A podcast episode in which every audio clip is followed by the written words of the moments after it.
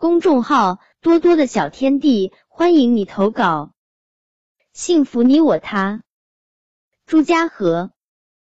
周末的早晨是悠闲的，睡个大懒觉后，全家人围坐在一起吃早饭，然后一起去看最近的热门电影《夺冠》。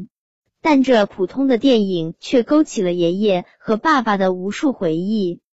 爷爷那个年代放电影是流动的。影片不仅少的可怜，而且还是一个村子挨着一个村子的轮着放。如果你想看电影，可恰巧不在你们村放电影，这时候你就不得不走好几十里路呢。那时候看电影，大家拖家带口的带着小板凳，热热闹闹的场景不亚于赶场。放电影的设备非常简陋，一块幕布和一个放映机。找一片空旷的场地，就成了个露天电影院。虽然那时候的电影只有黑白影像和卡顿的声音，但大家仍然看得津津有味。爸爸那个年代的电影是包场的，影片的数量多了起来，看电影的条件也逐渐好了一些。那时候的电影院很少，学校每次组织看电影的时候都是包场的，一个班级一个班级排着队走上好几里的去镇上看电影。那时候的电影院相当大，可同时容纳好几百人。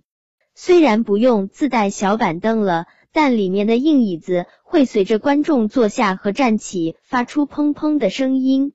每一次的电影。同学们会讨论很久很久，然后期待下一次。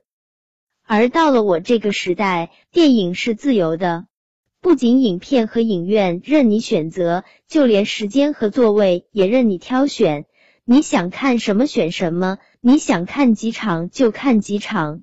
宽敞的影厅，舒适的座椅，大大的屏幕，三 D 画面栩栩如生，花鸟虫鱼就在你面前。纯净优美的乐曲犹如天籁之音，身临其境的感觉真是太好了。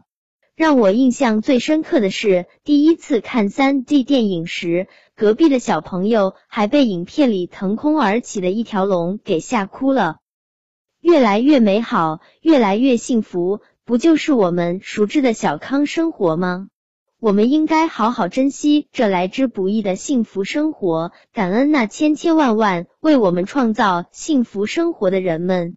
身在幸福小康生活中的我，一定要好好学习，学好本领，长大后做一个对社会有贡献的人，让祖国的未来更加美好。